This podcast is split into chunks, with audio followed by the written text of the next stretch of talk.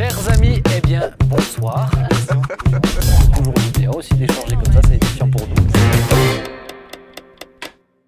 Chers amis, bonsoir. J'espère que vous allez bien dans une nouvelle émission. On s'y retrouve en 2024, un peu plus épais que 2023 puisque les fêtes sont passées. Vous avez bien fêté, euh, Joy, Pierre, euh, papa J'ai Non, Pierre, mais t'es en train de nous dire qu'on a grossi, C'est ça. ça Bah, légèrement. plus hein. Un peu plus réfléchissais épais. ah, pourquoi Moi, si je suis plus épais, c'est parce qu'il fait plus froid Ah, dehors, voilà. c'est tout. Parce que avez- mis plusieurs couches, parce qu'il y a plusieurs oui. émissions. Oui, Est-ce que vous ça. avez bien fêté? Je vous ai posé une question. Oui, très bien, merci. Vous étiez malades tous les deux.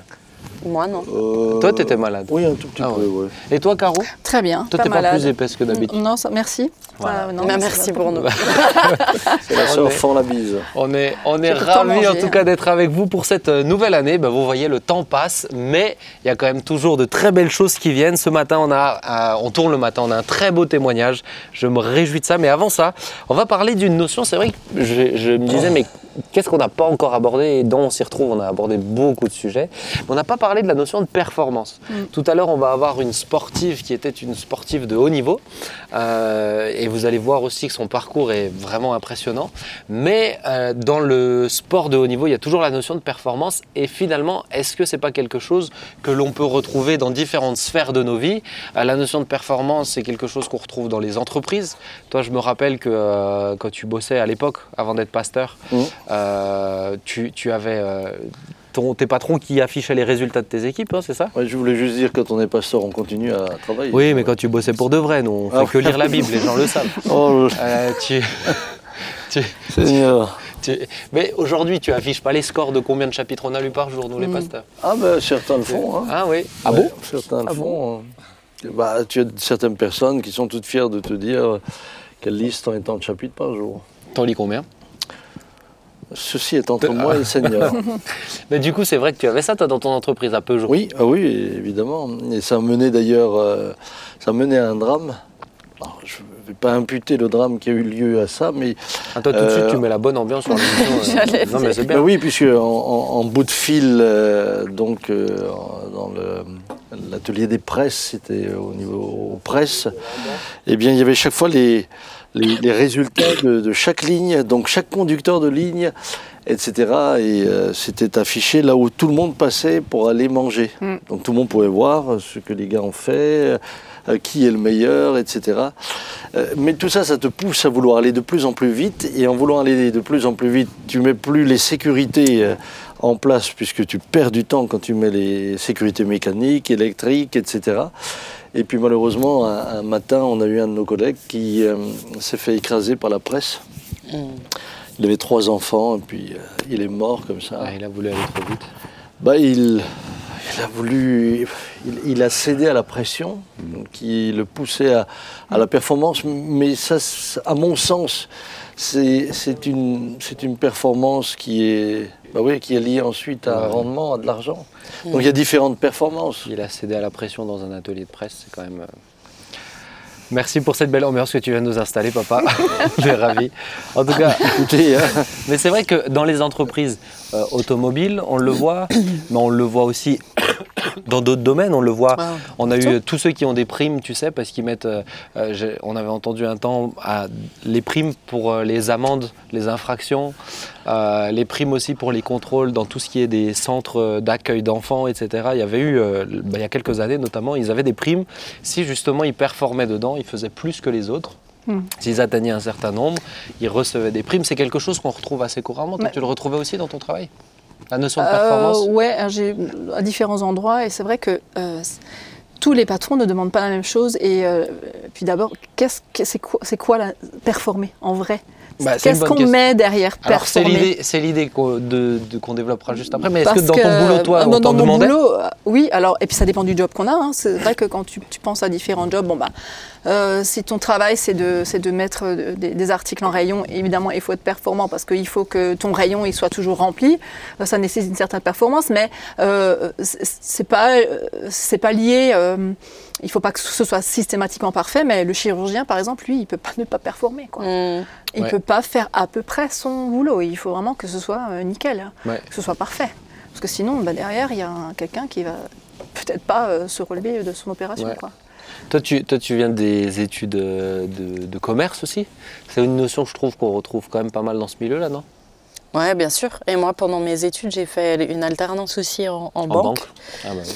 Dans la banque, euh, Ah oui, la hein. notion de performance, elle est là tout le temps. Tout le et temps. puis, il y avait la question de la performance euh, au niveau des commerciaux. Qui, euh, il, y a des- il y avait des challenges tous les mois. Et euh, bah, tu Ah gagnes ouais. toujours plus d'argent euh, si tu vends plus, quoi, Mm. forcément. Et puis, euh, il y avait la notion de la performance aussi au niveau des appels, parce que c'était un centre d'appel. Donc, euh, les appels les plus courts, les plus efficaces, euh, les plus. Le nombre d'appels te- perdus, Te font, euh, te, te font avoir de meilleures notes, et donc Mm. forcément. euh, Est-ce que vous trouvez qu'on est dans un, dans un contexte où la performance est, euh, c'est mis toujours en avant, toujours plus, toujours... euh, Moi j'ai l'impression que c'est un peu des deux aujourd'hui. Il y a du paradoxe, ouais. Ouais. Je suis d'accord avec toi. Parce que t'en as beaucoup et de plus en plus les jeunes qui disent moi je cherche plus forcément la performance, enfin une partie, mais ils disent moi c'est euh, pour me faire du bien, c'est C'est pour ça. moi-même. C'est plus euh, forcément dans le boulot qu'on va vouloir performer. Dans notre génération et, et avant, euh, on performait dans le travail. Mais, C'est mais, parce, que, parce que déjà, primo, tu voulais garder ton boulot. Et donc, pour pouvoir le garder, il fallait performer. mais tu as toute une partie de la jeune génération où c'est encore le cas, Ouais, où ils veulent être euh, millionnaires à 25 ans. Hum, ouais c'est ça. Et ils le disent, si t'es pas millionnaire à 25 ans, T'as c'est raté que ta vie. non, c'est pas que tu as raté ta vie, c'est que tu as fait des, choses, des mauvais choix euh, pour atteindre cet objectif-là.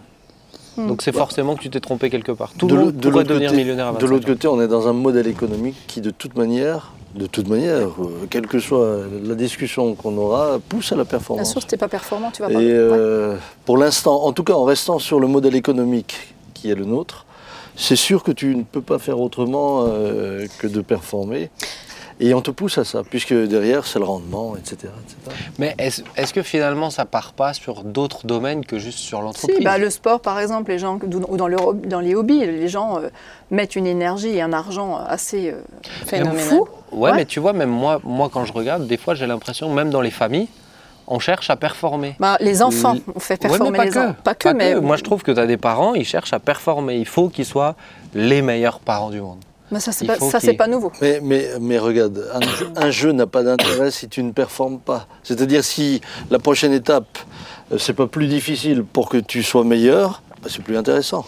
Ah, bah, ça dépend. Je trouve pas. Tu as, rapidement fait le tour. Si on parle du jeu, euh, bah, tu as des gens qui jouent, qui jouent pour jouer, tu as des gens qui jouent pour gagner. Donc ceux-là, ils vont davantage performer que ceux qui jouent juste pour jouer, pour le fun. quoi. Oui, ouais, mais euh, je, vois, je vois un peu les jeux vidéo qui font. euh, tu as toujours, Oui, toujours euh, Des étapes, ouais. des Oui. étapes, première Oui. étape, deuxième étape, et puis quand tu arrives à la troisième, t'es, à, à la dixième, tu es entièrement dedans, surtout moi. c'est tellement quelle- drôle que toi tu Quelle parles de ça. description des jeux vidéo profonds. je crois. Mais c'est pour vous dire que j'ai une perception du monde très globale. Ah oui, oui, et je ne me limite Mais pas je- à ma maison de retraite. Mais je reviens peut-être, Joy, parce que toi, tu es, peut-être aussi au contact euh, des jeunes parents. Mm. Euh, T'as pas l'impression de ça? Moi, j'ai l'impression que certains, c'est vraiment. euh, ils, ils- ils- ils cherchent toutes les vidéos, tous Ah les bah oui. bouquins pour être vraiment les meilleurs parents. C'est- presque c'est- la performance. quoi. Tout ce qu'on n'a pas reçu, nous, on va le faire parfaitement. Bon, Il y a pas mal de présomptions aussi, mais. qu'est-ce que t'en Ouais, bah, ils, ils se mettent, euh, il y en a qui se mettent vraiment beaucoup de pression, hein, Mm. franchement. euh, et, et je pense que du coup, au lieu de vivre les choses, euh, les, veulent tout programmer, organiser, etc. pour que ce soit au mieux. Et au final, euh, peuvent être euh, déçus parce que au lieu de vivre vraiment les moments que tu es censé vivre avec tes enfants, avec ta famille, ils, euh, ils, pro- ils projettent de trop en fait. Bah, c'est vrai qu'aujourd'hui, on est quand même. Tout est hyper médiatisé. Et donc, notamment aussi, bah, nos vies sont médiatisées, on les met sur les réseaux, etc. Oui. Et donc, du coup, on se compare. Et du coup, on a envie de performer, de faire mieux que l'autre, etc. Ouais, Et, cette comparaison, c'est vrai qu'elle est, elle est mauvaise en fait. Mm. Elle, elle te pousse. Enfin, c'est-à-dire qu'elle te pousse à performer, mais pas pour les bonnes raisons. Mm. Toi, Ouais, tu toi, tout- t'aimes bien la notion de performance, je crois. Bah, ouais, moi, parce que je, suis une perfectionniste à la base et je me soigne pour euh, faire baisser la pression. J'ai dû apprendre que euh, euh, dans certains cas, faire la chose parfaitement, c'est ce qu'il faut, mais dans certains cas, le faire à peu près, ça suffit aussi et qu'on peut s'économiser sur certaines choses. J'avais un job quand j'étais assistante de direction. Eh ben, il y avait bien des sujets où je ne pouvais pas faire à peu près. Ça devait être nickel et on n'attendait pas moins de moi. Parce que pour toi, pour toi, performer, c'est bien faire les choses. Oui. Pour moi, performer, c'est pas ça. Pour moi, performer, c'est être- chercher à être le numéro un. C'est chercher à être au- Non, mais au-dessus c'est du ça. lot. Non, mais c'est ça. C'est-à-dire que moi, je voulais que mon patron me dise, Euh, Caroline, c'est parfait, quoi. Ou- et, et je pouvais, de toute façon, dans, dans la, la boîte où j'étais, je pouvais pas, je pouvais guère aller euh, plus Vers haut. un autre chemin. Ouais, voilà. Moi, j'ai essayé la même chose face à ta mère. Je suis jamais arrivé. High level. C'est trop Wow. pour moi. Elle t'aime, elle, elle t'aime énormément hein, Ah en oui. termes de performance. Mais pour revenir aux parents, tout à l'heure, moi, ce qui m'inquiète quand je vois le nombre de parents s'inspirer de livres, c'est qu'ils ont une, li- une vie par procuration. C'est-à-dire qu'ils sont en train de faire ce que les autres le- leur disent. Ils ne, ils ne- ils ne s'expriment pas dans ce qu'ils sont. Ils ont le sentiment que parce qu'ils ne le font pas comme c'est indiqué ou comme la norme le veut, ce ne sera pas bien. Alors que... euh, a- moi, je a- dis, nous, on a eu l'occasion de vivre notre vie, on l'a vécu avec nos, nos bons côtés, nos mauvais côtés, nos joies, nos peines, nos pleurs, nos cris, nos, tout ce que tu veux. En finalité, je suis heureux d'avoir vécu la vie que j'ai vécue et je suis surtout heureux de ne pas avoir euh, vécu la vie de Monsieur euh, Dupont qui a écrit un bouquin sur lequel je me suis basé à tous les chapitres. Ça me fait penser à. Toi, tu dois la connaître, je pense, si t'es une. Comme ça. Euh, comment elle s'appelle de nouveau C'est une dame asiatique qui. Marie euh, Kondo. Voilà, tu vois, je savais. Marie Kondo.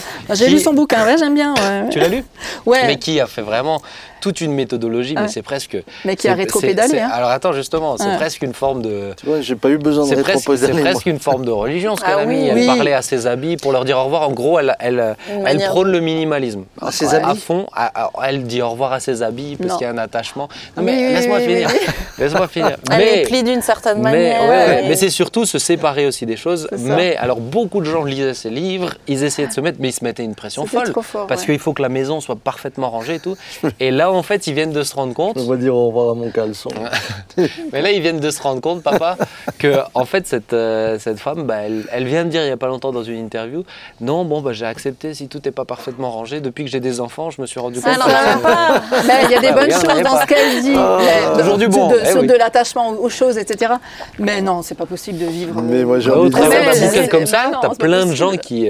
Mais j'ai envie de dire aux, aux jeunes gens, en vivant, en vivant naturellement, vous communiquez aussi aux enfants euh, finalement une, une- une partie de vous-même. Et, euh, puis, ouais. vous vous donnez une marge de progression et d'apprentissage. C'est vrai Et le problème, c'est que, c'est que quand on veut performer, par exemple, en tant que parent, il y a tellement de tendances qui vont changer euh, d'une- d'une d'une année sur l'autre, d'une décennie sur l'autre. Et, et au Là, final, on est sur Montessori, hein, je pense. hein.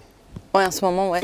Mais où du coup, t'as plus, une, euh, t'as plus ta ligne directrice si tu suis toutes les tendances pour être au top euh, de ce qui se fait Oui, actuellement. quoi. Montessori, éducation positive aussi. En ce moment, Oui, et le- l'éducation positive qui est arrivée en France. Alors, et on a oublié de mettre le, le volet euh, limité, euh, de mettre des limites. C'est ça le problème de l'éducation Ah positive oui, en oui, France, c'est qu'on on n'a Ah on pas, on a- pas, on apporté le- la notion de limite. Mais ça, c'était la Ah, petite ouais, parenthèse. ça m'énerve déjà. Mais on pourrait faire une émission sur l'éducation positive, c'est extrêmement intéressant. Irritant, mais intéressant. Euh, mais je reviens sur la notion de performance, parce que toi, j'ai bien compris que pour toi, c'est quelque chose, y y y il y a une bonne notion derrière. Moi, je l'attache personnellement à quelque chose pas forcément de positif. Je vois plus le côté pression, le côté même. addiction, le côté euh, orgueil aussi et flatteur de se mettre, euh, d'être au-dessus du reste. Comment vous deux, vous le percevez? Alors, Bon, Vas-y, vas-y. Moi, je, quand je- j'entends performance, pour moi, c'est le, le fait d'aller au-delà de soi-même. Mm. Et euh, du coup, ça a un aspect positif quand même, parce que ça t'emmène euh, au-delà de tes limites, au-delà de ce que tu de ce que as l'habitude de faire. Ah, ça va, merci. J'avais pas soif, Je mais. voulais être poli, excusez-moi. Je voulais aller au-delà de moi-même. mais euh, et en ça, je trouve que c'est quand même positif, parce que tu explores de nouvelles choses quand tu cherches à, aller au-delà de toi-même. Je pense là où c'est où ça devient problématique, c'est justement euh, performer pour euh, surpasser les autres, performer pour être euh, le meilleur. Je trouve performer pour devenir la meilleure version de soi-même. tu vois, alors je vais pas parler de performance dans le domaine spirituel, mais la progression, Oh par non, exemple. on va y venir. Parce qu'il y a progression peut-être, il y a peut-être Mm. progression et performance, mais on peut progresser dans le domaine spirituel parce que, euh, et en règle générale, progresser dans le domaine spirituel, c'est diminuer soi-même pour lui laisser plus de place. Mais Donc, Pour moi, c'est pas de la. donc c'est c'est c'est de la c'est pas de la C'est de la performance. croissance. Parce que- Mais ouais. c'est- c'est chercher, Bah oui. c'est toujours chercher à aller plus loin quand même avec le Seigneur, tu vois. Ouais. C'est cette, mais c'est pas de la performance, on peut pas. Ah oui. Mais pour moi, performer, je, je reviens à ma description de base, Ouais, c'est tu re- rebifurques sur ton avis, vas-y. réussir à c'est c'est aller au-delà de toi-même en ça c'est pas négatif dès que tu commences à te comparer aux autres et à Pour moi, la performance est forcément liée aux autres. Si Oui, parce que si c'est une compétition. Bah oui. Si tu es au-dessus des autres, si on affiche tes- tes- les chiffres de ton équipe, c'est pour les mettre en évidence par rapport aux autres. Être Mm, premier, être premier face à soi-même, ça veut rien dire. Mais est-ce que la, perfor- la performance, c'est toujours affiché Ah ben, pour moi, pour, pour moi en tout cas, c'est par rapport aux autres performer. Comment tu le comprends toi? Bah, moi, je rejoins un peu Johanna. Je pense que ce qui est important, c'est la motivation qui est Ouais. derrière. Euh, si, euh, la, si, la motivation elle est pure, parce que je crois qu'on peut avoir des motivations pures même dans ce domaine-là, euh, ça ne me pose aucun problème. Après, si la motivation c'est la rivalité, etc., et évidemment, on sait, aussi que parfois c'est le moteur qui permet à certains de faire mieux. Mais si, si on ne se dépasse pas soi-même, c'est sûr qu'on ne changera pas jamais. On tourne en rond, On quoi. Est-ce que tu cherches à performer dans ce que tu fais? Euh, je- Moi, je ne peux pas appeler ça performer, mais je dirais faire des progrès, oui. Mm. Faire Mais des c'est pas la progrès. même chose. Alors, mais, mais, ça pourrait toi, être, c'est la même mais ça chose. pourrait être assimilé. Mm. Si, Ça fait mais quand, tu performes, tu fais des progrès. Quand tu progresses, tes Quand tu progresses, euh, tu- tes tu per- tu t'es de plus en euh, plus performances, mais c'est pas la même chose. Si, Performer et tes performances, c'est pas la même chose. tu, tu vois, quand j'ai fait de la Performer, musique. c'est chercher à être au-dessus. Quand, je fais, quand, quand, quand, quand- quand, par exemple tu, tu, tu, tu, tu- tu fais du piano, etc., Mm. bah, tu vas essayer de progresser, Mm. bah, ce, qui, ce qui est naturel. Est-ce que, est que, est que tu peux progresser, donc devenir plus performant dans ton instrument, tout en ayant un cœur qui soit bon et en voulant juste faire plaisir aux autres Mhm. par une belle musique Je le crois. Et que du coup, ton, ton art euh, qui, est, qui a bien progressé puisse être au service de. C'est c'est- ça, mais sans que ça te gonfle la tête et les, et les chevilles. C'est ça. Euh, Donc c'est un état de cœur. Parce que tu as progressé, tes performances au piano vont être meilleures. Mhm. C'est comme dans la, dans la prédication, ben, on est appelé à, à- à progresser. Euh, on- en général, quand on s'écoute euh, 20 ans avant, euh, Oui. 20 ans plus tard, il y a eu un changement, mais qui est lié à beaucoup de choses. J'ai écouté Parfois, c'était mieux il y a premières 20 ans. J'ai écouté d'ailleurs une fois une de tes premières prédications, on peut les retrouver sur internet. Ah ouais Ouais. Ah ouais, ouais, je, C'est je intéressant. ça. Ah bon Ah bah c'est sûr. Comment ça, c'est intéressant Ouais, c'est intéressant. Je... Ah bah c'est bien, je merci. dirais pas ça une performance, je dirais que c'était intéressant. Mais parce que le, Mais- le, le- le- le Seigneur dit quand même, enfin la Bible, c'était pas le Seigneur directement en l'occurrence, mais bref, je m'embrouille. La Bible, c'est le Seigneur. Donc, elle dit tout ce que vous faites, faites-le, il y a différentes versions, mais faites-le de bon cœur ou de tout votre cœur comme pour le Seigneur. Ouais. Et du coup, pour moi, ça, ça implique une notion de, en tout cas, je veux le faire à fond. Euh, le faire euh, fond, au ouais. maximum de ce que je peux parce que je veux le faire comme pour le Seigneur donc avec les bonnes motivations pas pour moi pas pour Ouais. euh, Et- pas pour paraître plus mais comme pour le Seigneur donc ça veut dire euh, si c'est pour lui je donne tout quoi Ouais. Et je, suis- je suis pas tellement d'accord avec ta notion de dire que performer, c'est vouloir être absolument le premier. Non, c'est vouloir. Moi, je moi, je suis assez convaincue de performer, c'est vouloir progresser. Mmh, non, mais je l'entends, Avancer, tu vois, parce que je pense euh, à, des, à des personnes qui sont par exemple limitées, qui ont des situations de handicap, etc., mais qui, qui euh, décident quand même d'aller courir un marathon, euh, de faire des choses. Ils vont le faire avec leurs moyens, leurs possibilités, mais ce sera quand même une performance, quoi. Non, non, mais je Mais l'entends. même s'ils je ne sont pas premiers. Je pense, euh, je mm, pense mm. en tout cas que la notion de performer et de performance dans, dans notre milieu, et particulièrement chez les plus jeunes, il y a toujours une notion, et comme tu le disais aussi, à cause des réseaux sociaux, ça. Oui, de oui, oui, compétition. ça joue de beaucoup. comparaison. euh, toujours, ils cherchent à, à- à- dans, les, dans les séries qu'ils vont regarder, dans les films, c'est on cherche à être le numéro 1, toujours. Mm. Pas le 2, pas le 3, on cherche à être au-dessus du reste. Euh, Quand on parle d'être millionnaire, c'est euh, pour être le numéro un dans ce que je fais. Mm. Tu vois, c'est l'objectif là. Euh, pour moi, c'est dans cette notion là. C'est peut-être, j'aimerais peut-être venir sur ça, mais est-ce que vous n'avez pas l'impression que des fois, euh, dans le- dans, dans le- chez, chez, les, chez certains chrétiens ou dans le discipulat, il peut y avoir un peu ces, ces, ces notions-là qui peuvent être liées à de la comparaison. On veut progresser, mais parce que l'autre. Moi, j'ai souvent, j'ai plusieurs fois, même souvent entendu ça. Ah, mais ils sont déjà tellement loin. Moi, il faut que je progresse. Il faut que. Vous n'avez pas un peu l'impression de ça?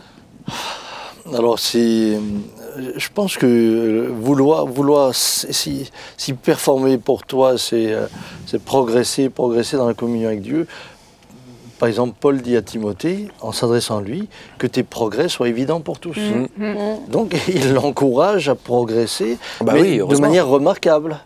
C'est-à-dire, Heureusement. euh, est-ce que pour autant, en désirant progresser, même de manière remarquable, puisque ça doit être remarqué par les autres, euh, Timothée euh, est, est dans un mauvais état d'esprit? Je ne le crois pas. Et, et je ne crois pas que c'est ce- cela à quoi Paul l'encourage. Ouais.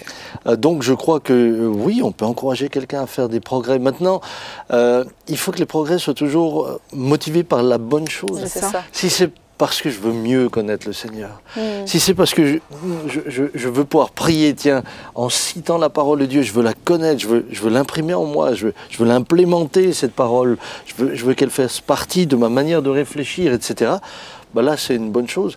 Si c'est pour euh, ensuite pouvoir réciter tous les versets euh, pendant une prière et Ouais, rendre faire minable, carrière dans l'église. rendre minable tous ceux euh, Mm. qui sont autour et qui ne peuvent pas euh, citer de la même manière, là, la motivation, elle est Ou mauvaise. par comparaison. Ou par Bah, comparaison. Ce que la- tu disais, Ouais. ouais, la comparaison. Qu'on Et- retrouve et- aussi et je quand même trouve dans des fois dans l'église, tu peux retrouver un peu ce côté, euh, je sais pas comment dire, mais euh, carrière. Carriériste, ouais. Ouais, Mhm. dans, dans l'église, dans les responsabilités qu'on peut te confier et tout ça. Euh, Ça, c'est mauvais. et ça, c'est pas les, c'est pas les bonnes motivations, Non. quoi. Qu'on peut entendre des fois. Je comprends pas qu'on ne m'ait pas donné de responsabilité. Ça fait Bah. 5 ans que je Je regardais une émission là l'autre soir sur les euh, monuments euh, religieux, les églises, les abbayes, etc. Et alors j'ai trouvé ça extrêmement intéressant, puisque euh, au fur et à mesure du déroulement de l'émission, bien sûr, il y a, y a toute la, la- la beauté architecturale, il y a- Mm. mais, mais au bout d'un moment, tu te rendais compte que les clochers, par exemple, ou les abbayes devenaient de plus en plus Bah. grandes parce que les évêques se faisaient concurrence. Bah oui. Donc euh, il y en a un qui essaie de performer par rapport à l'autre, et là du coup dans le mauvais sens, Mm. pour avoir le clocher le plus haut, euh, parce que c'était aussi un signe de puissance. Euh, Ça c'est mauvais. Mm. Mais ça, ça peut arriver aujourd'hui. On peut, dans nos églises évangéliques, coup, chercher à, avoir, euh, chercher à avoir la plus grande des églises, chercher à... On peut chercher à performer, même dans l'évangélisation, et Tu, Oui. tu Et- m'as, tu m'as, tu m'as ôté parce que c'est la dernière question que je me suis notée. Est-ce que c'est pas ça aussi des fois cette notion-là de performance, quand on entend beaucoup de chiffres dans, dans des Mm. églises, des églises de telle taille, de telle Et taille. des églises qui sont en Et ligne, on- le nombre de vues, le nombre de signes. Ouais, et on a gagné tant et tant d'âmes. tant- Est-ce que des fois, ça peut pas alimenter cette notion-là de compétition absolument, Oui, oui. absolument. De Et- une et- comptabilité comme ça, ouais. Et là, pour moi, c'est extrêmement euh, Dangereux. bon, triste d'abord. Mm. Triste parce que ça reflète un mauvais, un mauvais état de cœur, mais dangereux parce que la motivation devient mauvaise. J- J'étais dans des endroits où, où j'ai vu que, euh, euh, voilà, on avait, on, on avait mis des seuils à atteindre. Nous sommes 300 cette année, euh, nous devons atteindre 450 euh, l'année Ce prochaine. qui se fait dans beaucoup d'endroits. Donc, donc Est-ce que c'est bon ça pour toi? Non, pour moi, c'est pas bon.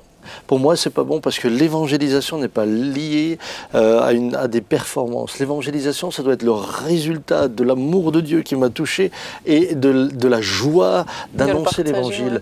Mais, mais une, une- Donc cette une- forme de performance-là, c'est mauvais. mais- Ouais, parce mais que quand tu dis c'est- sur, sur quel modèle qu'on l'a pris C'est ça, c'est pour, pourtant Et- il faut que, ouais, c'est vrai que. Parce que le Seigneur, il dit, savons-nous le prix d'une âme, quoi. ça.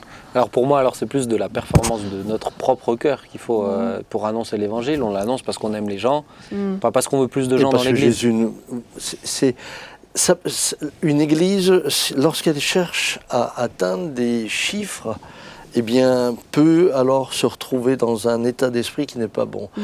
Et, et le malheur, c'est qu'on affiche toujours que c'est pour le salut des âmes. Mm. Mais au fond, Mm. au fond, eh bien, ça cache autre chose. Et Tiens, raconte voir peut-être une fois l'anecdote de papa, papy qui était, euh, tu sais, en Asie. Et on lui avait demandé d'écrire sur un papier. euh, Bah, Il était dans une grande église en Asie. euh, où on- il était avec tout un groupe qui suivait un séminaire là-bas. euh, ils avaient été invités. Et, et on leur disait qu'il fallait avoir une vision. Parce que là aussi, quand on nous dit c'est quoi ta vision? Bah, Souvent on parle de performance. hein. Mm. Euh, Sous-entendu. On ne le dit pas clairement. Euh, et puis là, dans, dans cette- ce séminaire, on, on avait demandé au pasteur qui était là euh, qu'il- qu'il- quel est votre rêve, quelle est votre vision, euh, écrivez-le sur un bout de papier, croyez-le, priez pour. Combien vous voulez de personnes Combien vous voulez de personnes dans votre église Il faut que vous ayez un objectif. Alors que, que c'est l'envers. C'est Dieu qui doit faire les choses comme lui veut. Et là, euh, en parlant avec mon père, euh, il, il me dit Ah, tu sais, il y en a qui ont mis 100 000, il y en a qui avaient plus de foi, ils ont mis 500 000. Bon, ils n'en avaient pas 30 dans l'église, mais ils avaient de la foi. Et puis, euh, et moi, je lui dis, mais ouais, moi, ce qui m'intéresse, c'est pas là, qu'est-ce que les autres ont noté Toi, qu'est-ce que tu as écrit, toi Il dit, oh, Samy, tu sais, moi, j'ai, moi, j'ai pas mis de chiffres, j'ai juste écrit, Seigneur, eh bien, accorde-moi le nombre d'âmes desquelles je peux m'occuper. Voilà. C'était tout. Mm. Et, et- mais, mais, mais ça m'a tellement aidé, ça.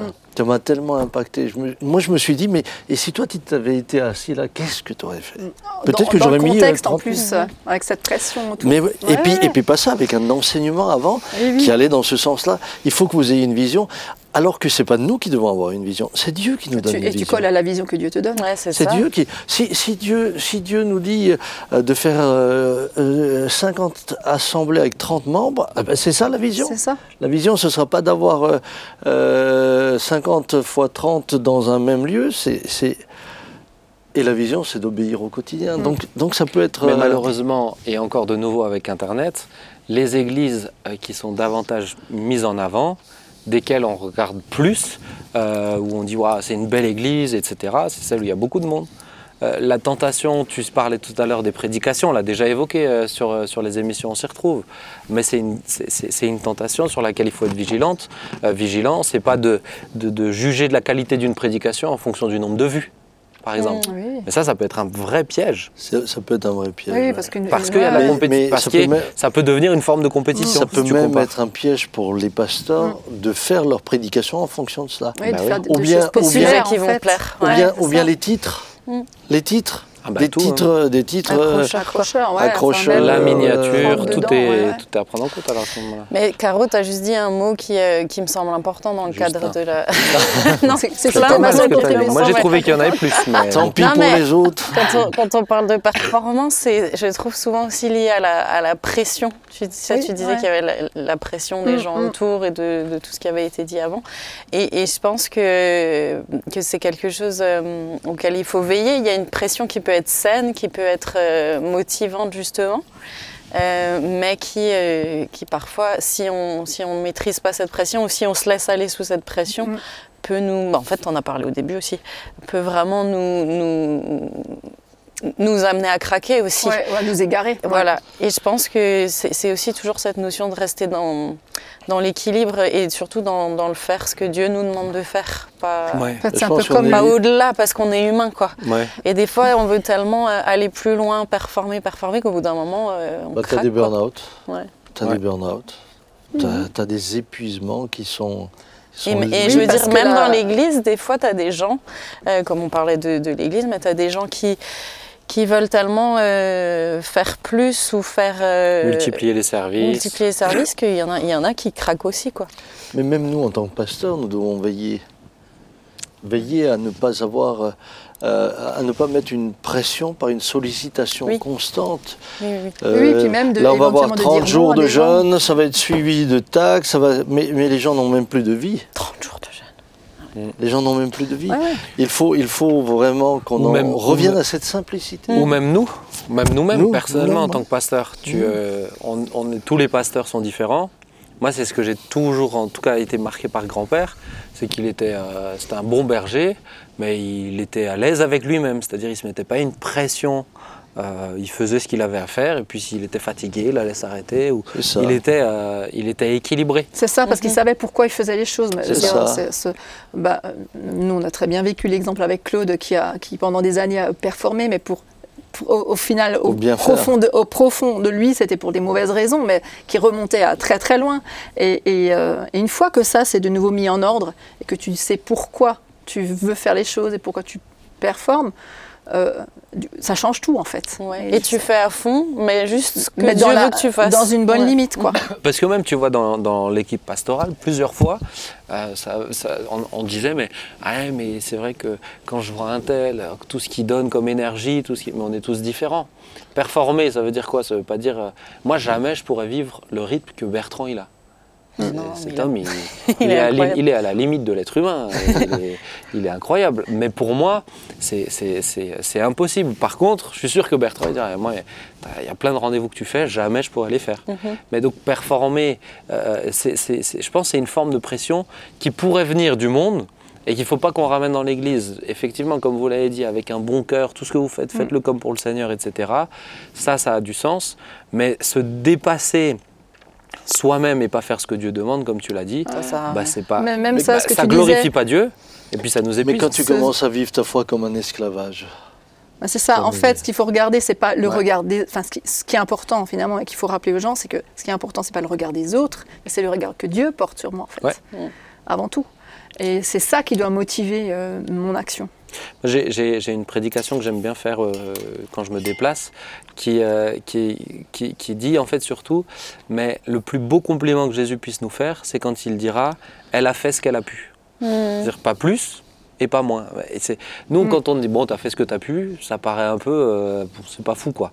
Mais Bah, quand Jésus, qui te connaît parfaitement, dit, t'as fait ce que t'as pu, il n'y a, pas- y a pas meilleur compliment. Mais quand tu on, pas faire mieux. quand je préparais hier soir euh, cette émission, euh, je- Seulement hier soir. bah ouais, j'ai commencé à réfléchir. hier soir, j'ai tout mis sur le papier et bah, je pense à la parabole des talents en fait. Ils n'ont rien préparé. donc, euh, Si, hier soir aussi.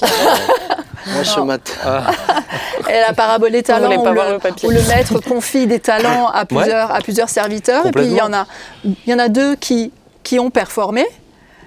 Mm. Euh, euh, bah, C'est-à-dire qui ont su faire quelque chose Ouais. avec. Et puis il y en a un qui a, qui a rien fait du tout. Et il n'était pas content. Mais il était content quand même de celui qui a, qui a récolté un peu et de celui qui a récolté beaucoup, en fonction de ce qu'ils avaient. en fonction de ce qu'ils avaient, de ce qu'ils Ouais. étaient capables de faire. Et je veux dire, il y en a un qui a été plus performant que l'autre, mais les deux ont été récompensés en fait.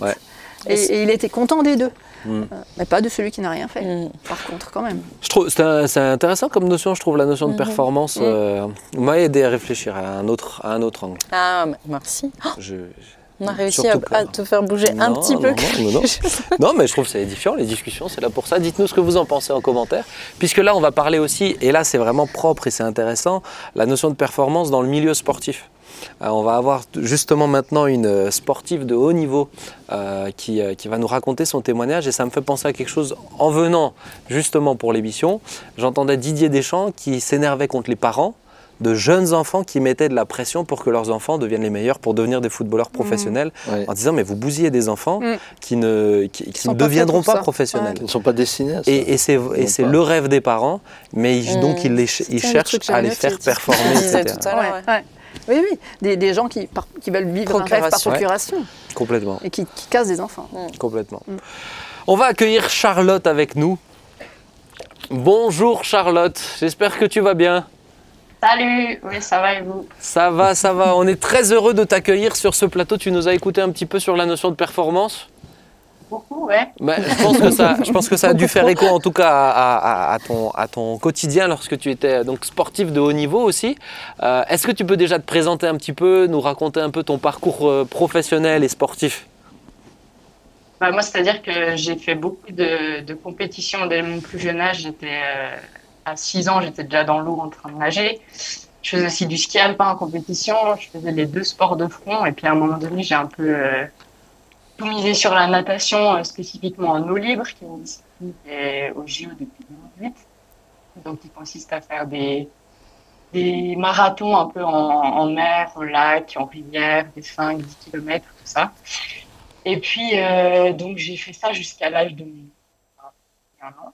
C'est tout pour prendre par un sport de haut niveau, mais, mais j'ai fait un burn-out sportif après. Et du coup, euh, voilà, après, j'ai fait d'autres choses. Maintenant, je fais toujours du sport, mais d'une manière que j'aborde différemment.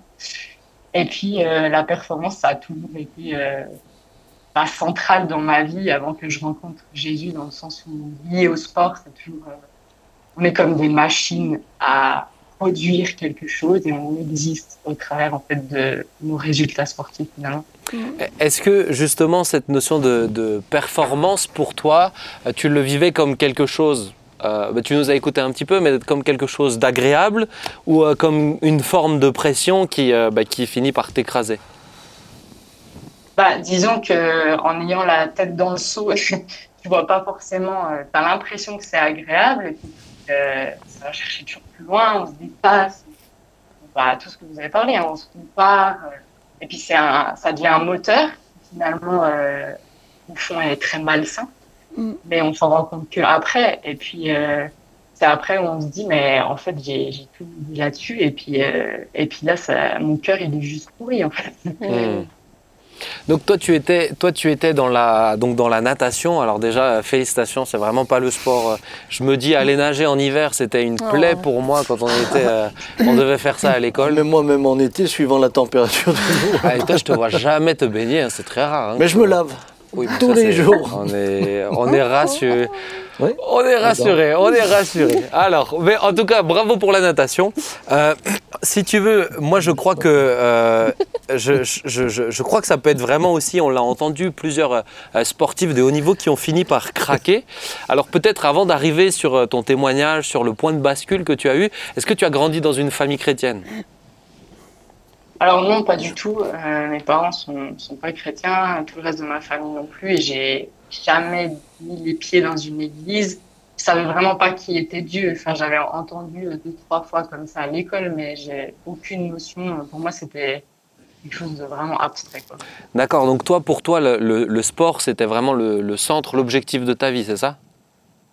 Oui, le sport, c'était le, le centre, c'était plus que ça même, c'était mon identité en fait. Hmm. J'ai basé là-dessus, et c'est pour ça que quand ça s'est écroulé, ben, j'étais perdue finalement.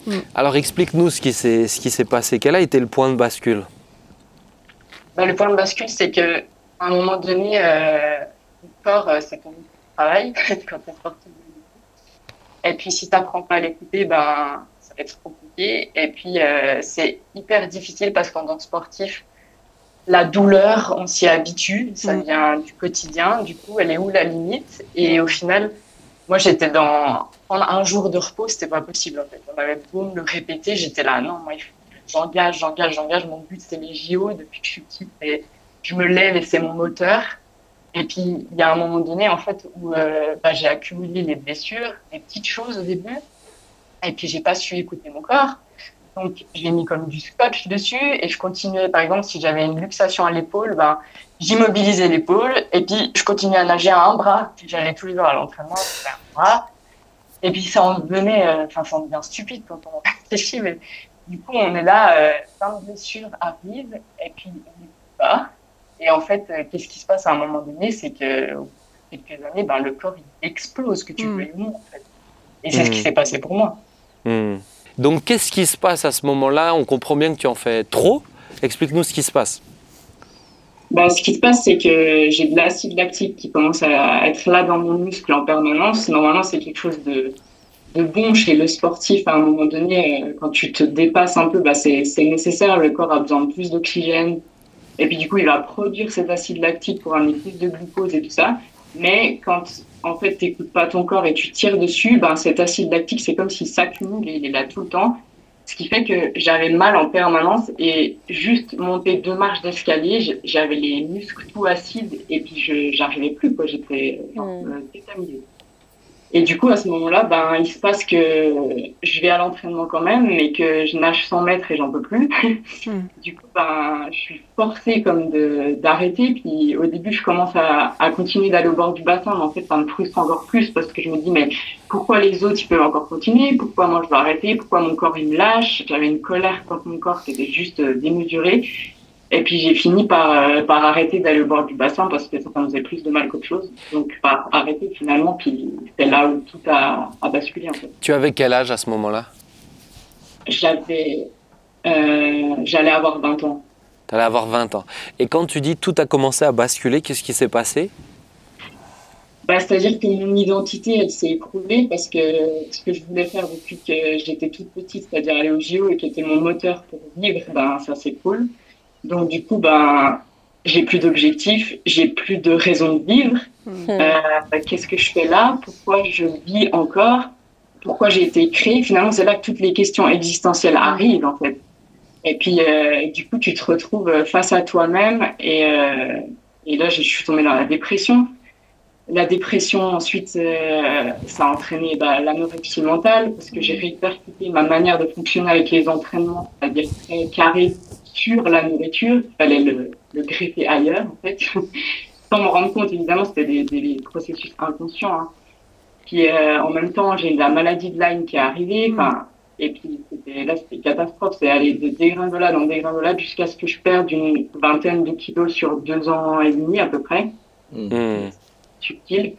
Et puis après, ben, je faisais des études en sport en parallèle, donc il fallait que j'assume aussi ces études en sport. Et je me disais, je m'accrochais à ça. En fait, je me disais, ben, je peux plus nager, je peux plus faire ça, mais peut-être au moins j'arrive à, finir mes études et à, à avoir quelque chose, un diplôme, quoi.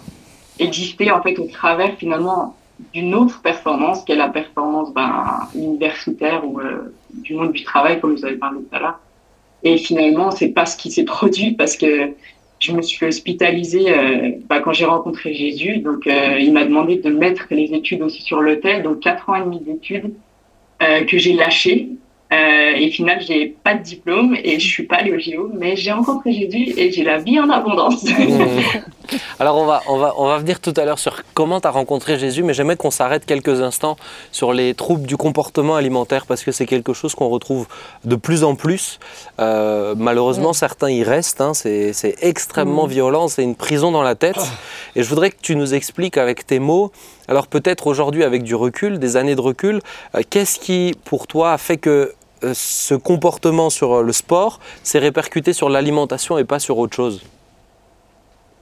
Mais je pense qu'il y a plusieurs facteurs. En fait, c'est des maladies, euh, enfin des troubles qui sont euh, tellement euh, plurifactoriels qu'on ne peut pas dire accorder, accorder ben, c'est à cause de ça ou bien à cause de ça. Je pense que le, point de bascule, ça a été que j'ai voulu me soigner de la maladie de Lyme avec le jeûne thérapeutique j'ai commencé à regarder des vidéos sur le jeûne et en même temps que je faisais ce burn-out et tout ça, j'ai commencé à, jeûner en fait.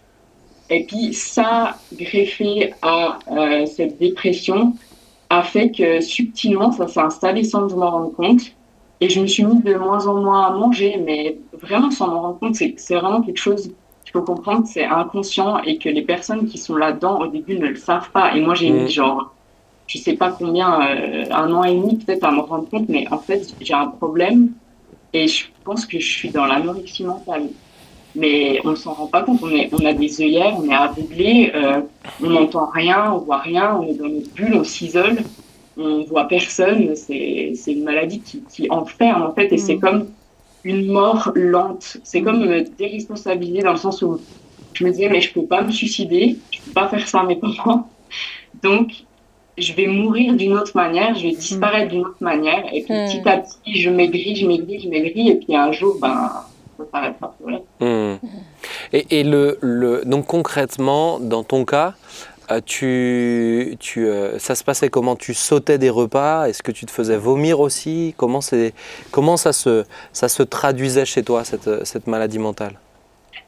Moi, j'étais plus dans une anorexie, euh, ce qu'on appelle mentale restrictive. Donc, j'ai jamais eu recours à des vomissements, mais euh, je mangeais. En fait, je planifiais mes heures où je mangeais. Donc euh, déjà, euh, je jeûnais jusqu'à au minimum midi, quoi. Et puis euh, je mangeais que des trucs, euh, bah, un peu de poisson à la vapeur, un peu de légumes à la vapeur, et, et c'est tout. Et en fait, je, je m'imposais ce, ce cadre hyper rigide. C'est planifié comme mes heures d'entraînement. Après, j'évitais de. En fait, des fois, quand je rentrais le week-end chez mes parents, euh, je m'autorisais à manger, ce qui fait que je pense que pour eux, ils n'ont pas détecté tout de suite qu'il y avait un souci. Et, mais c'était pas conscient. Encore une fois, je me disais pas, ben, je vais manger pour montrer que ça va. Je le faisais euh, comme inconsciemment. Mm. Et puis, quand je repartais faire mes études, ben, je reprenais ma, ma routine mon, mon, planning alimentaire. Et puis, des fois, ça m'arrivait de manger, de jeûner une journée et de ne pas manger. Et c'est pas qu'on oublie de manger, c'est que c'est ça qu'il faut comprendre et que c'est pour ça que c'est mental, c'est que c'est nous qui choisissons de nous priver. C'est-à-dire que notre corps a faim et on lui dit non, tu te tais et je ne mange pas et je choisis de ne pas manger en fait. Mmh. C'est faire du mal à son corps aussi, hein, d'une certaine manière. Mmh. C'est euh, punir ce corps qui t'a empêché d'accomplir ce rêve que tu avais. Hein. Exactement, c'est ça. C'est que à un moment donné, j'étais tellement en colère que j'étais là, bah, je vais comme si je l'avais déjà pas assez euh, fait taire. J'étais comme, euh, je vais l'écouter encore moins et puis je vais, je vais le faire souffrir mm. encore et encore. Et puis je veux pas l'écouter et puis tout ça. Ce qui fait que ça a été dur pour moi dans le parcours de, après de guérison et tout ça. Quand les sensations sont revenues dans mon corps, je me suis mis à l'écouter, mais mon corps il hurlait, mais c'était mm. terrible. Mm. Je vais apprendre après, euh, de demander pardon aussi. J'aimerais, j'aimerais, euh, j'aimerais- Après, on va, on va venir aussi sur euh, justement comment tu as pu en sortir, mais rester dans le domaine sportif quand même, parce que, parce que ton histoire, c'est quelque chose que malheureusement on entend beaucoup trop euh, chez beaucoup trop de euh, sportifs, que ce soit, que ce soit dans, dans, la, dans, dans, dans la gymnastique, on, en- on entend beaucoup ça, euh, tout ce qui est de- de- chez, chez, les, chez, les, chez les femmes, mais aussi beaucoup chez les hommes. Tu parlais du burn-out, on parle pas souvent de, de, de maladie mentale chez les sportifs, mais c'est une vraie réalité. Que- Qu'en dis-tu toi aujourd'hui? C'est une vraie réalité et ce que j'aurais envie de, de conseiller, c'est de regarder le documentaire Le poids de l'or de Michael Phelps. Et on se rend vraiment compte que, en fait, 80% des sportifs de haut niveau qui vont au JO, médaillés ou pas, font une dépression.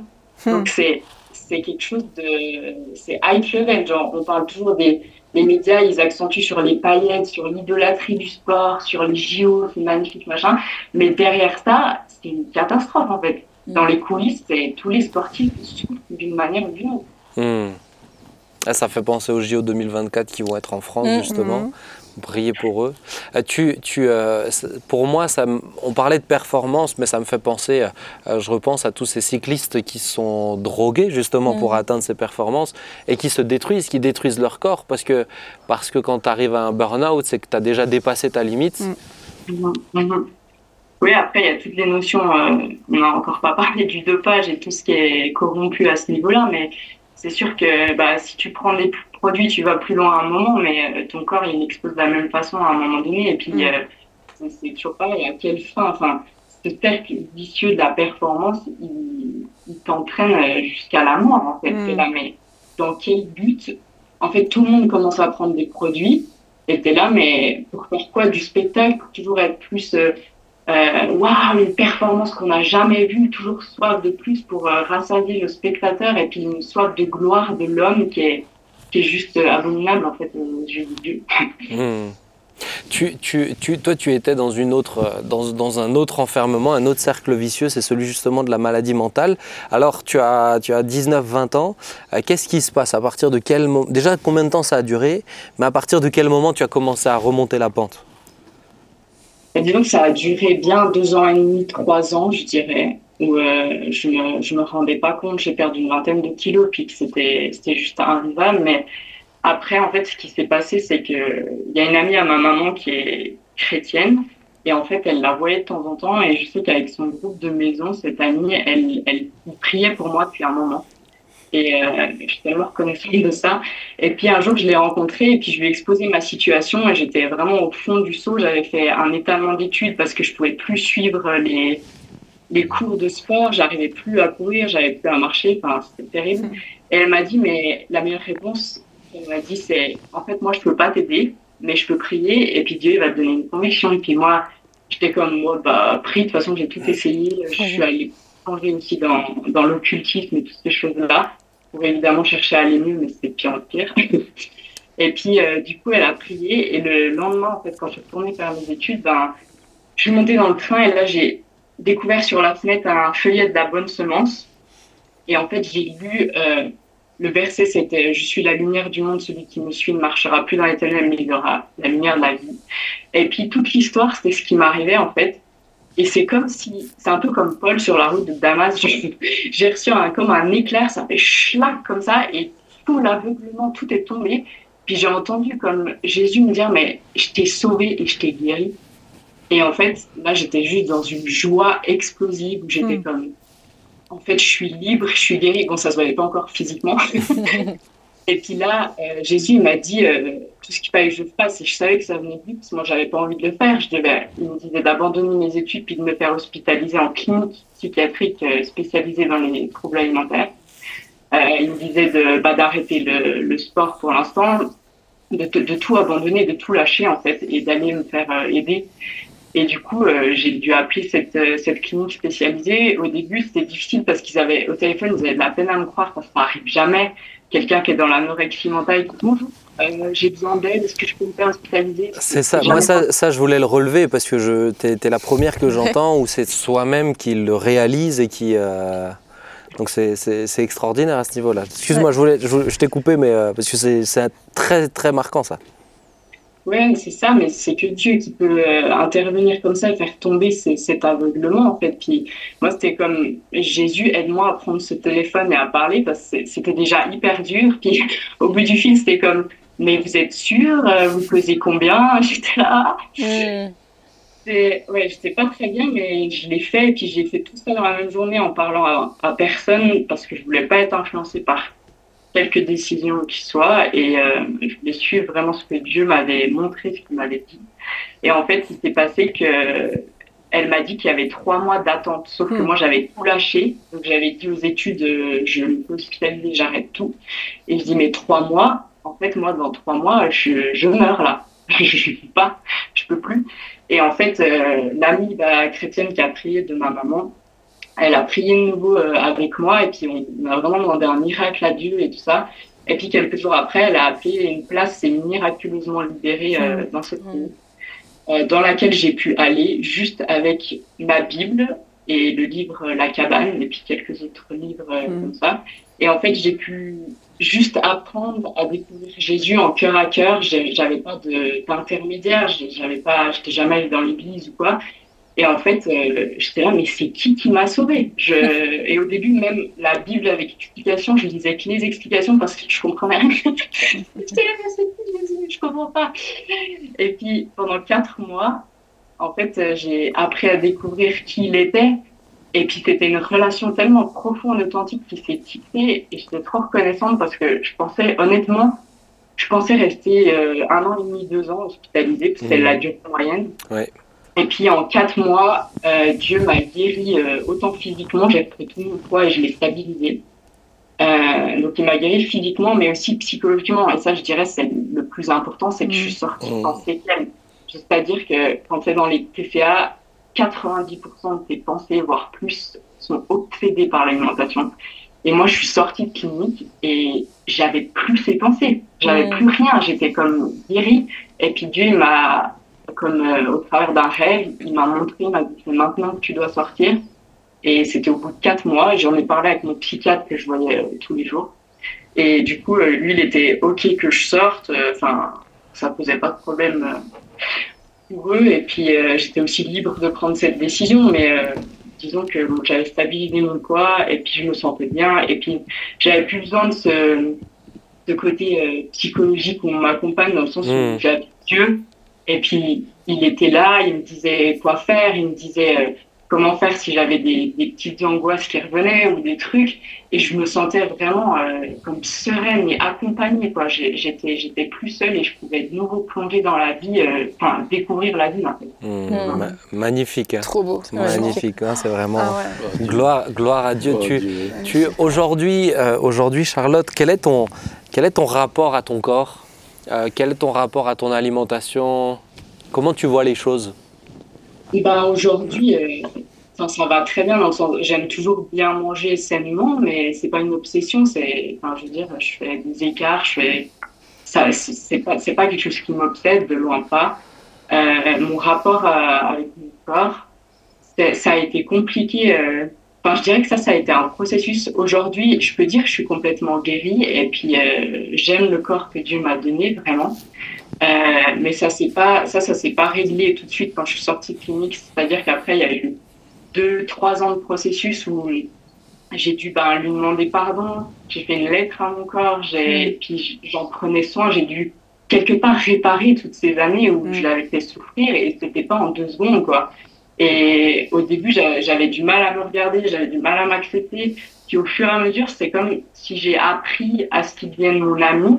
Et puis quand je lisais ce verset, euh, mais euh, que Dieu nous a donné ce corps, que c'est le temple du Saint-Esprit, et puis qui nous appartient pas, mm. j'étais là, mais je veux que mon corps, il, il, glorifie Dieu. Et puis je suis tellement reconnaissante qu'aujourd'hui, je mm. peux encore marcher, nager, bouger après tout ce que je lui ai fait subir, c'est juste la grâce de Dieu, c'est une rédemption immense. Mm. Et puis, euh, tout ce parcours, bah, c'était pas facile il y a des moments parce que des fois, j'avais encore des douleurs au début. Et en fait, j'ai réalisé que c'était parce que je l'avais tellement maudit mm. qu'en fait, euh, les douleurs, elles, elles, étaient toujours là jusqu'à ce que je brise toutes ces paroles de malédiction que j'avais dit sur mon corps et tout ça. Après, il y a un rachat qui est venu et puis euh, les douleurs sont complètement parties, mais c'est vrai que des fois c'était c'était difficile de c'était une bataille mais dans laquelle je suis sortie victorieuse Mhm. Hmm. C'est très intéressant ce que tu dis, Charlotte, par rapport à, à cette, au- à la notion du corps, parce que, parce que souvent on dit bah, le corps, euh, on en fait souvent des excès, ou alors c'est euh, prendre soin du corps, c'est euh, c'est être sportif, etc.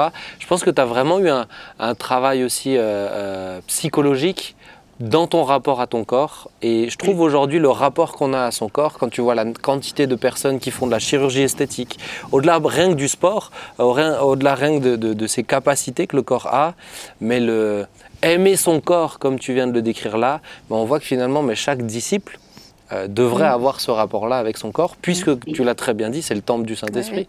Je sais pas, est-ce que, est-ce que vous voudriez réagir un petit peu à ce que Charlotte a partagé?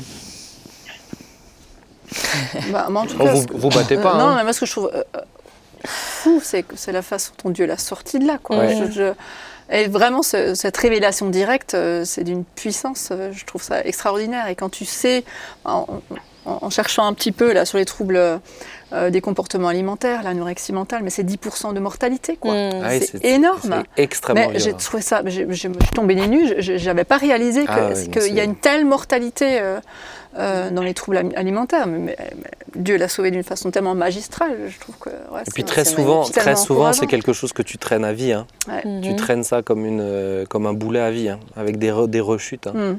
Il y a, il y a deux, deux choses qui m'ont. Qui... Il y a bien sûr plus que deux choses qui m'ont encouragé. Moi, j'ai trouvé que tout était Mais très la- bien, Charles. Il faut que tu t'habitues à lui, Charlotte. Ouf, Euh, pas. euh, ce que j'ai trouvé admirable, c'est euh, qu'une personne a eu la bonne idée de laisser ce Le petit feuillet. feuillet. Mm. Mm. Et je crois que nous ne sommes pas euh, suffisamment conscients de ce que peut produire même un petit feuillet. J'ai mon papa qui laissait toujours des... Parfois, je passais en forêt avec- après lui et on trouvait des films de la vie euh, sur un tronc d'arbre, comme ça. Sur un et, banc. et- et- et ça fait vraiment penser au semeur. Mm. Il le sème et, et la semence a apporté son fruit. La deuxième des choses euh, dans ce que tu dis euh, qui me semble très, très, enfin qui, qui, qui, qui est très intéressante puisqu'on n'en parle pas souvent comme ça, euh, c'est la manière dont tu as parlé à ton corps. Mm. Euh, sachant que quand l'Écriture euh, Ouais. nous parle, elle nous dit entre autres, euh, par exemple, que l'esprit, l'âme et le corps soient trouvés irrépréhensibles. Mais euh, la même importance est donnée à l'esprit, À l'âme et au corps. et au corps. Alors que, euh, comme tu le disais à juste titre, le, le corps souvent est, est un peu envisagé comme la chair. Mm. Et la chair, c'est l'ennemi du chrétien. Alors que ce que Dieu veut, c'est que nous vivions en, en symbiose C'est ça. Euh, avec l'esprit, l'âme, le corps, en relation avec lui. Et, et- et- et le corps, c'est bah, c'est un cadeau que Dieu nous a fait. Ouais. Et Il on- nous faut donc l'entretenir. Moi, je dois dire, je ne le punis pas souvent. Non. Parfois, je le gâte un peu trop. Non, je pense qu'il mérite Moi, quelques j'ai- j'ai- lettres. J'ai plutôt le, le combat inverse, c'est que je le gâte un peu trop. C'est plus un quotidien que tu devrais écrire pour ton corps, toi, toutes les semaines. Non, mais c'est et, et puis même ce rapport au corps, finalement, on n'y prête peut-être pas beaucoup d'attention pour nous, mais quand on choisit son partenaire ou sa partenaire, on y prête quand même beaucoup d'attention. On est bien content que l'autre, eh ben, il a un corps qui nous plaise, il a, un physique qui, on choisit aussi en fonction de ça. Enfin, j'espère, papa, que tu as choisi en fonction de ça. Oh. Oui, pas, pas, Bah, pas- tu vas pas dire non, elle va mais être non, fâchée. euh, Mais quand non, même. mais pas seulement. Mais pas seulement, mais c'est Euh, important. Par Ça contre, par contre, je, je peux vous dire quand j'ai pris conscience, peut-être comme jamais, euh, de euh, de ce que le corps est euh, comme bénédiction, Quand quand j'avais le Covid Ah oui. et que je me voyais m'éteindre comme une petite lampe. euh, c'est là que j'ai mesuré peut-être plus que jamais ce que veut dire la bonne santé. Mm. Mhm. On dit toujours, j'entendais toujours dire, oui, mais la santé, c'est c'est le plus- c'est un grand trésor. C'est bah, tant que tu es en bonne santé, je Tu pense pas, pas que tu le mesures bien. ça. Euh, mais le jour où tu vois la santé euh, en train de, de- de filer entre les doigts, là tout d'un coup tu te dis, waouh, j'ai pas su suffisamment remercier Dieu pour la bonne santé. Mm. Parce que ça semble tellement être normal euh, qu'on ne loue pas Dieu pour ça. Et je, je crois qu'il il faut revenir à, je te loue au Dieu de ce que tu as fait de moi une créature si merveilleuse. Mm. Bah, c'est ça, et je trouve souvent, euh, en tant que chrétien, en tout cas dans les générations précédentes, on a beaucoup mis l'emphase sur, euh, sur l'âme, sur l'esprit, et le corps, beaucoup, bah, c'est un outil, quoi. C'est ta, Qu'on n'écoute pas. c'est ta tante. mais, Ouais, Mais, euh, mais ça fait pleinement partie de nous, le corps. quoi. Mm. Ouais. Et euh, en, prendre soin. Moi, je sais que je suis pas la meilleure. hein, euh, je pense qu'un peu d'ac- d'activité Je veux dire, sport- t'es pas là, on n'est pas les plus grands sportifs. sportive me ferait du bien. Et, euh, et- et prendre soin de nos corps. euh, Mais pas la piscine, pas la piscine, pas la natation. Mais, mais, mais Charlotte. ça, ça devrait même nous mener à une autre réflexion. Je sais que ça va lancer un petit débat en, en fin d'émission Un petit pavé dans la euh, piscine. qu'on ne va pas régler maintenant. Mais euh, Ah, avons-nous nous dit tout ce qu'on doit dire. avons-nous le droit de faire ce que nous voulons de notre corps, même après notre Ah, mort on a- ah ouais. Ah oui, ah bon, alors là, tu. Ah, on Oh, avait eu est- une mais lui- discussion non, mais lui, à c'est un champion. Avons-nous avons C'est le droit de livrer aux flammes, par Mais exemple Est-ce que nous avons ce droit-là. Alors, cher Samuel, Voilà, nous, écoute-moi, j'ai c'est une émission que j'ai toujours voulu faire. Oui. Mais si tu es prêt à ce qu'on la fasse, Ah, moi, je suis prêt. ah bah, si tu es prêt à ce qu'on la fasse, on va la faire. Mais attends-toi à ce qu'on n'ait pas forcément tous les mêmes avis. Ah, Parce que je vais faire une émission. Moi, j'ai toujours voulu, mais je l'ai mis en stand-by parce Mais que pendant, après avoir euh, écouté ma petite sœur là, je suis d'autant plus pendant, tout un, pendant tout un temps, tu m'as dit Ah non, il faut, on va attendre, etc. Oui. Si tu es prêt, on va la faire. I'm ready, my Bien aimé, on va friend, faire I'm cette ready. émission. Deux, allez, saison 4, on fait cette émission. Charlotte, merci beaucoup vraiment pour euh, ce partage. J'aimerais te laisser euh, le mot de la fin avant qu'on prie. Euh, une dernière. euh, Enfin, FIN, hein, pas FIM. Hein. Oh là là, oh là là, mais quelle, mais quelle sensibilité. Un bout en train, Euh, ça Samuel. mais incroyable, dis donc. Euh, Charlotte, pour peut-être tous ceux qui, et particulièrement les plus jeunes qui Hmm. aiment le Seigneur ou qui grandissent dans des familles chrétiennes euh, et qui leur objectif de vie, c'est d'être un sportif professionnel, faire une grosse carrière à ce niveau-là. Qu'est-ce que tu pourrais leur donner comme conseil? Entourez-vous. Entourez-vous Mm. parce que c'est un milieu hostile. Et euh, ce que je conseille, c'est euh, Mm. d'avoir euh, une église locale, d'avoir un socle, un soutien, euh, de vraiment pas être seul. Puis euh, maintenant, il y a, il y a pas mal de choses qui se font. Moi, je fais partie d'une association qui s'appelle Holistic Sport. Hmm. Vous avez sûrement entendu parler de Joël Thibault, qui est au milieu du sport. Oui, qui est Et c'est venu sur le plateau. Ah bah voilà, bah, c'est de s'entourer de ce genre de personnes-là et d'autoriser d'avoir un, un vis-à-vis en fait Mm. sur, euh, sur ta vie de sportif de haut niveau pour dire mais questionner toujours tes motivations, dire mais pour qui tu le fais, pourquoi tu le fais, est-ce que après chaque match, est-ce que après chaque compète, est-ce que tu as reflété euh, qui était Dieu, est-ce que tu étais un, comme euh, est-ce que tu as représenté l'amour de Dieu Qu'est-ce que tu as fait? Parce que finalement, c'est ça, euh, ton objectif en tant que chrétien, c'est devrait être d'amener la lumière partout où tu es. Donc, tu devrais pas faire du sport pour gagner, en fait, Hmm. Euh, mais pour plutôt impacter ce monde et puis venir euh, comme euh, amener le rachat sur des, des, des choses qui sont complètement détournées aujourd'hui. Mm. Euh, quand tu regardes les JO, enfin même toutes les compétitions à haut niveau, mais le manque de respect des règles, la violence, c'est un milieu, c'est c'est terrible quoi. Donc on a besoin de chrétiens dans ce milieu-là. Maintenant, euh, avoir un appel en tant que sportif de haut niveau, euh, je sais pas. Enfin, c'est encore des questions que je me pose hein, honnêtement et on peut se les poser. C'est de base Dieu, il a créé le sport, mais est-ce que, enfin dans le sens il a voulu qu'on en fasse. Quand on voit Jésus dans la Bible, il marchait tout le temps, il faisait de l'activité physique, donc il n'avait pas besoin d'aller faire de la natation à côté. Mm. Mais Il marchait sur l'eau, lui, il aimait pas la nage. hein. il marchait sur l'eau. Le sport de compétition, pour moi, euh, c'est c'est une- c'est quelque chose que l'homme a créé et qui est, qui est complètement euh, en fait perverti en fait. Mm. Ce qu'on voit aujourd'hui, c'est, je trouve ça terrible. Et du coup, ça remet en question tous ces appels. Alors, bien sûr qu'il faut des chrétiens euh, dans le sport de haut niveau. Maintenant, euh, à quel euh, à quel poste Je veux dire, en tant qu'aumônier, en tant que euh, il faut aussi des athlètes parce qu'il faut euh, comme investiguer tous les domaines de la société. Mais le, le fondement de base, enfin moi je me pose la question est-ce que tu peux, euh, euh, en étant jeune, hyper jeune, enfant, te dire ben, Dieu m'appelle à être sportif de haut niveau? C'est possible, je pense. Hein. Euh, mais c'est c'est vraiment, il faut être enraciné dans son Mmh. identité de fils Ouais. et de fille de Dieu C'est ça. faut être entouré, faut être sans arrêt euh, au contact, euh, enfin faut- C'est une discipline, c'est une discipline aussi bien que l'entraînement sportif. Finalement, la discipline spirituelle, si tu l'as pas en tant que sportif de haut niveau, Enfin, c'est c'est catastrophe. hein. Hmm. Mm. Merci Charlotte, c'est très intéressant tout ce que tu nous as dit. Ouais. Je me permets aussi de, de le dire dans, les, euh, dans la description de, de cette émission. Vous retrouverez aussi le livre que tu as écrit euh, qui s'intitule Au creux, Dans le creux de la vague, euh, particulièrement aussi pour les sportifs, mais aussi pour tous ceux qui ont des troubles du comportement alimentaire. Je pense que ça peut être vraiment une source de bénédiction pour vous. Donc n'hésitez pas à vous le procurer. Vous aurez le lien aussi sur euh, la description de YouTube. Merci beaucoup Charlotte. Et puis on te souhaite encore euh, bah, tout le meilleur pour la suite, que vraiment tu puisses continuer à être une lumière dans ce qui t'a donné maintenant. hein. Alléluia À bientôt, ciao ciao. Merci Charlotte. Bye, bye, bye. Ouais, elle est très encourageante, hein. Ah très ouais, encourageante. J'aimerais qu'on puisse terminer par la prière aussi. Euh, bah, Caro, si tu veux bien, est-ce que tu veux bien prier Je veux bien. Merci. Père, merci pour euh, ce temps ensemble, ces discussions, Seigneur, et merci en particulier pour ce beau témoignage qu'on a entendu, pour Charlotte que tu as sauvée d'une façon tellement magistrale. Merci, Seigneur, parce que elle peut en témoigner aujourd'hui, et euh, je suis certaine, Seigneur, que ça encourage d'autres, que ça donne de l'espoir à certains qui se traversent Ouais. justement des moments comme ça. Merci, Seigneur, que cette vidéo puisse arriver vers les bonnes personnes, Seigneur, et impacter des vies. Merci euh, de, de bénir Charlotte aussi dans son travail aujourd'hui, dans, dans, dans ce qu'elle fait, dans ce, ce témoignage justement.